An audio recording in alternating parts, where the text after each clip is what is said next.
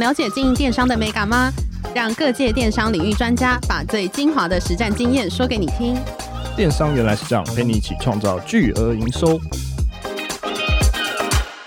大家好，我是林科威，我是一方。今天很高兴邀请到台湾乐天市场的电子商务顾问部长，也是乐天数位学院的讲师 Ziv，我们所谓的小猪。来到我们节目现场，来跟我们分享乐天数位学院以及自身的网络实战经验。我们欢迎 Ziv。嗨，大家好，我是乐天的 Ziv。那我们想要请 Ziv 来跟我们自我介绍一下自己的背景，还有什么是乐天数位学院。首先，我其实加入电商产业超过十年哦。那这十年来，大概电商圈的事情大家都摸过一轮。那电商实务经验的部分的话，多少都接触过。那其中可能像是媒体啊、社群啊、SEO 分析或是开发这些都有。那所以其实，在过去的经验里面，然后这些都是蛮丰富的。那在乐天数位学院，它其实是在去年成立的。那当中其实就包含了我们的乐天数位学院，就是 YouTube 这个频道。那另外还有所谓的乐天大学的线上课程，是给我们的商家。那另外还有一个是乐天 Nations 的电商经营成长课程，然后是给更专业的店家这样去做。那所以其实提供电子商务相关的线上课程啊，来协助对于电商有兴趣的人，或是想在网上创业的人们，然后一些经营的 know how 或是电商的概念。那我想问一下，就是乐天数位学院跟乐天市场的一个关系是什么？有什么交互的一个补强的作用吗？呃，乐天数位学院算是乐天市场底下的一个电商教学的服务哦。嗯，那其实我们当初也是误打误撞之下成立的哦。那其实原本乐天就有乐天大学的线上课程，然后这个是来自于日本比较专业的 know how，然后分享到台湾来，那给乐天市场开店的店家做一个进修。那其实我们去去年原本要有几个计划是要引进日本的另外一套课程，就是乐天的 Nation 电商经营成长课程。嗯，那它是一个比较实体 workshop 的课程形式，但是因为去年就是大家也知道遇到一些疫情上的关系，所以其实延迟了半年才开始。那所以在等待疫情趋缓期间，其实我们就开始了在 YouTube 上做这个线上课程的一个分享。诶，那我在想说，怎么样是挑选乐天数位学院的课程？那什么样的主题它会是比较吸引消费者？先讲第一个，就是我其实挑选课程主题，第一个是先从我自己最拿手的下手，是因为毕竟我过去有十年的一个经验啊，那所以其实，在可能分析啊，或是行销，或是 SEO，其实这个都是我比较擅长的一个专业领域。对，那另外一个其实就是用比较换位思考的方式去想，那到底如果是一个刚接触电商的人，他会需要知道什么样的内容？那所以其实包含很多电商界需要的基础功，像是流量啊、转换率或是经营，其实都是蛮热门的主题。那另外，我们也是有邀请一些不管是电商界的成功店家，或是跨界的人士来分享他的经验，然后想用这个方式来增加整个学院的广度。了解，诶，那可以跟我们介绍一下热天 Nation 电商经营成长课程是什么样的一个课程？还有，呃，是适合什么样的人去参加？嗯，Nation 它其实比较特别的是，它是一个让店家可以做自我挑战的一个课程。那所以其实在这个课程里面，我们其实会邀请一些电商界原本就已经蛮成功的店家，然后来参与这一个部分。哦，那。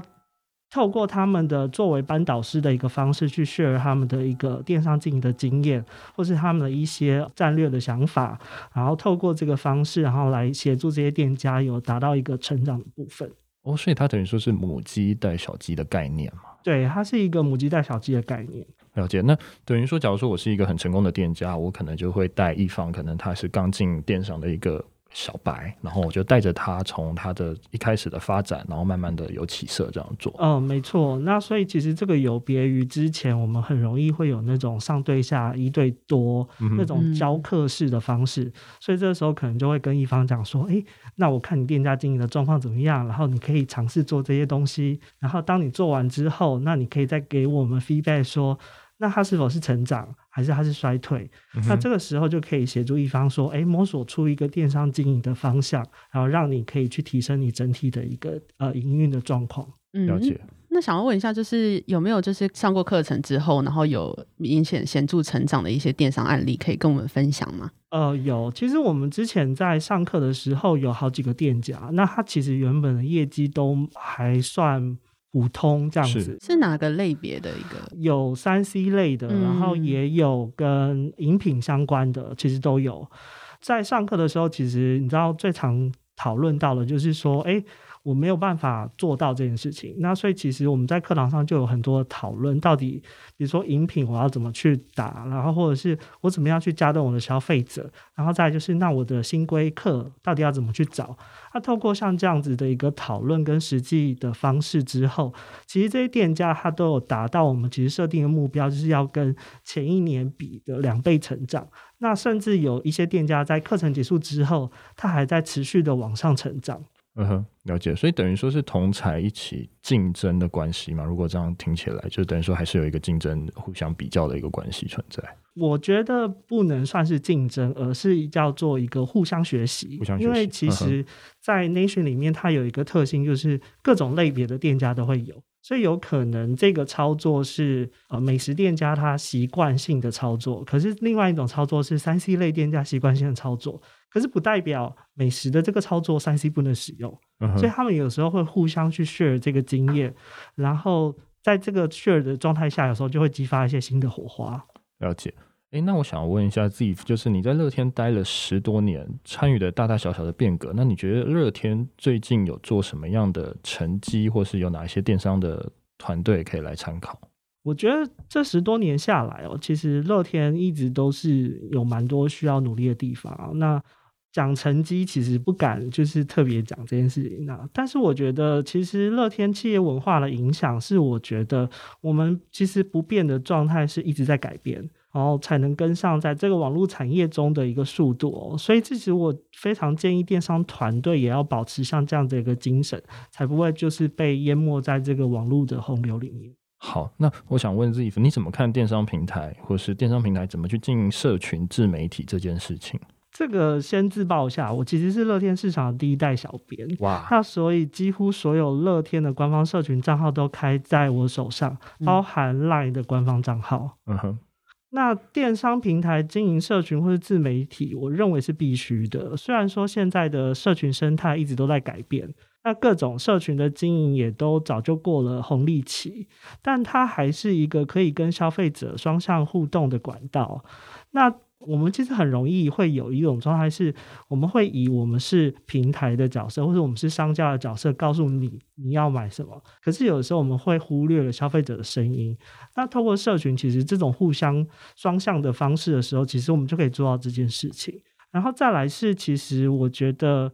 现在的广告越来越贵，采购流量的成本也是越来越贵哦。所以其实透过像这样社群自媒体的养成，都能够去补足这一个部分。诶，想要问一下，就是因为我们录音之前有聊到说你是二零零九年就开始做这个自媒体，那当时怎么会想说要做这个自媒体呢？这整件事情也是个误打误撞。对。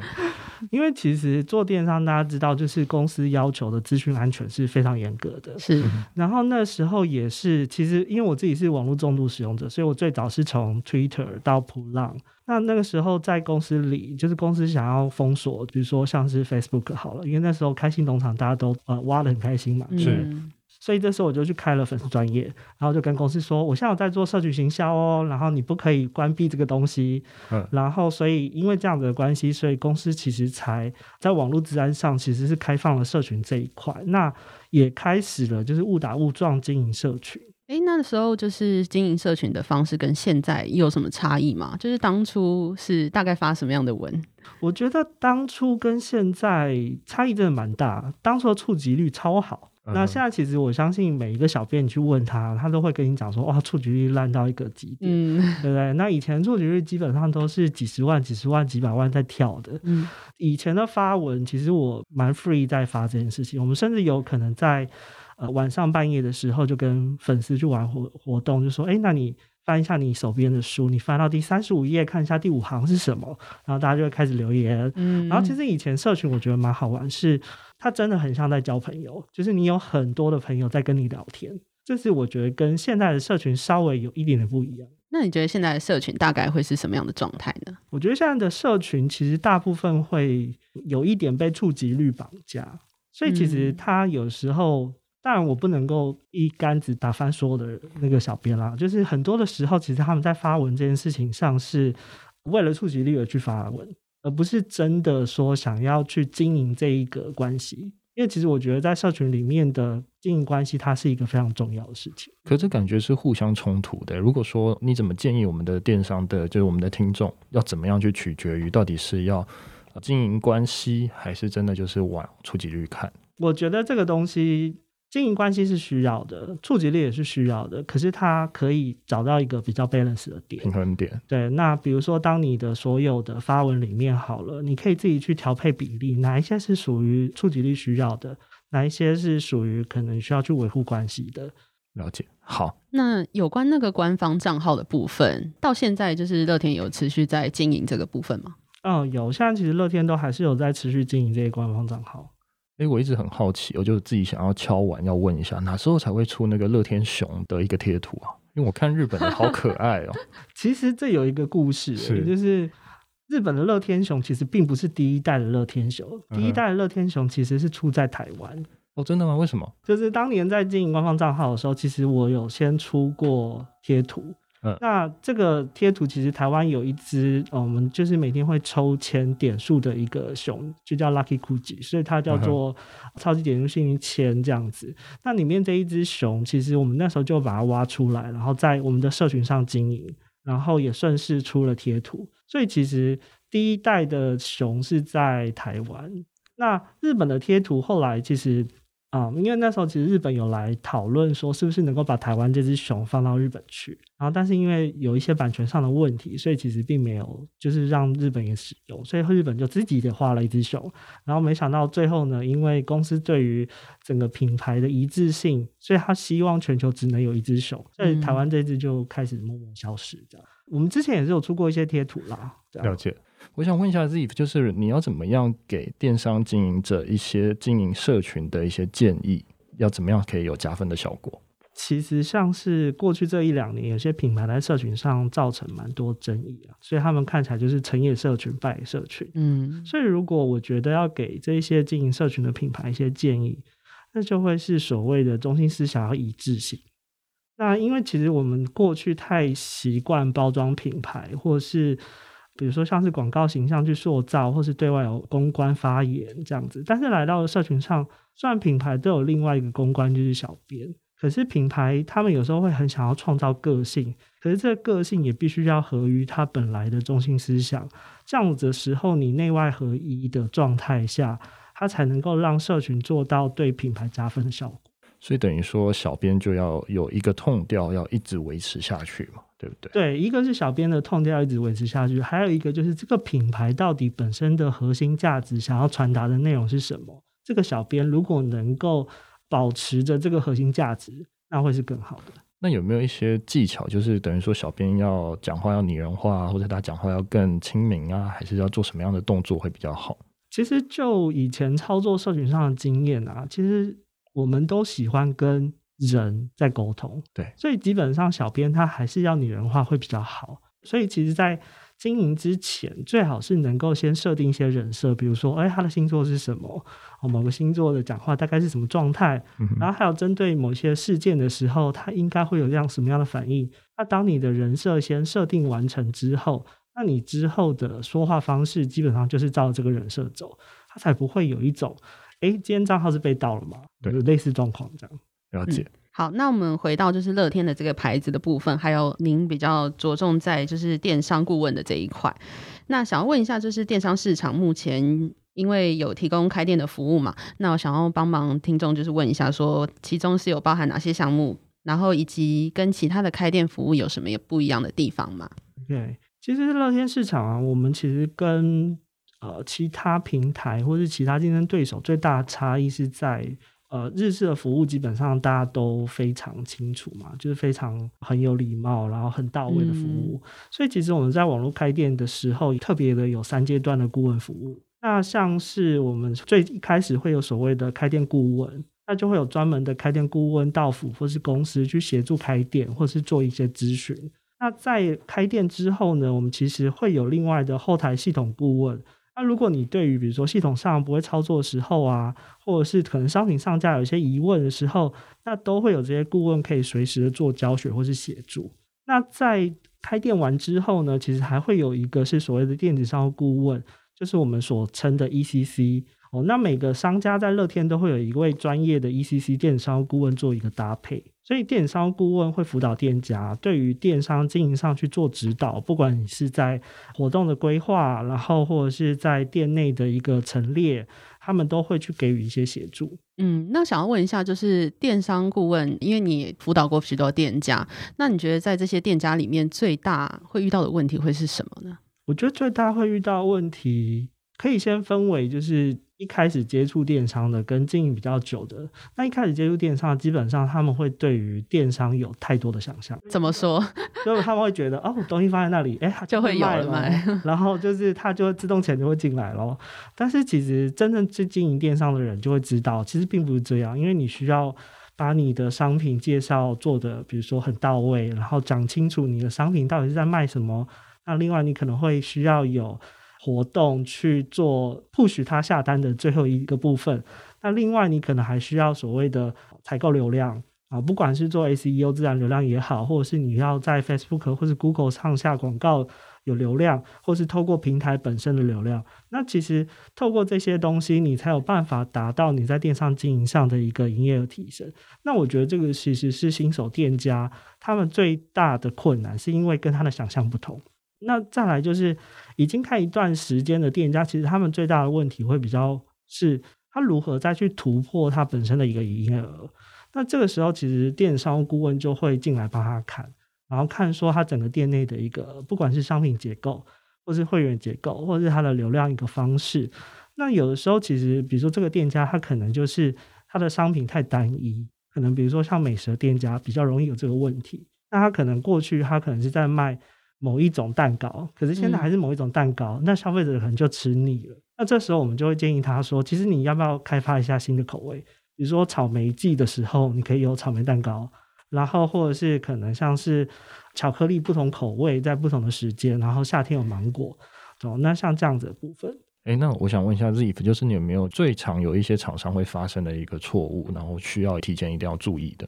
这个部分，我觉得其实蛮多店家都会遇到的一个错误，基本上就是太贪心的把所有资讯一股脑的给消费者。嗯。那当你全部都给消费者的时候，其实消费者他进来你的网页的时候，他其实可能只会停留个比如说一分钟左右。可是他在一分钟之内，他在这么多资讯里面，他找不到重点的时候，他就会离开。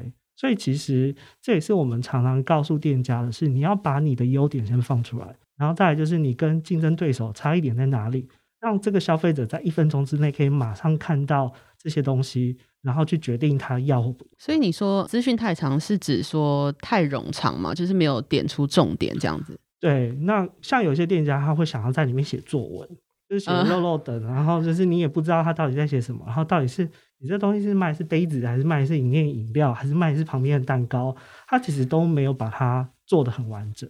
了解，那我想问一下 Ziff，就是乐天数位学院未来有什么样的新规划吗？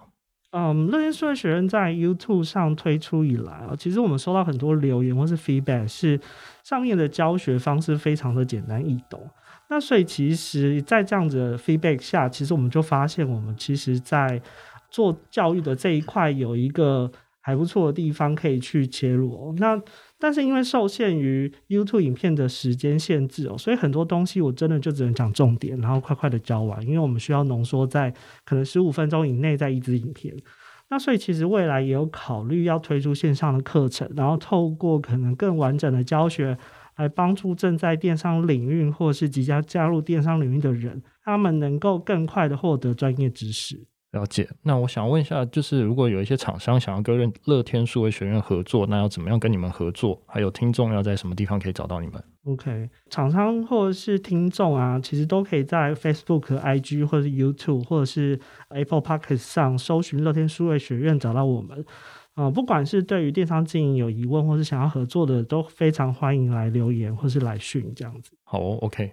今天非常高兴邀请到台湾热天市场电子商务顾问部的部长 Ziff 来到现场，来跟我们分享有关热天还有一些电商的经验。我们谢谢他，谢谢，谢谢，谢谢，谢谢。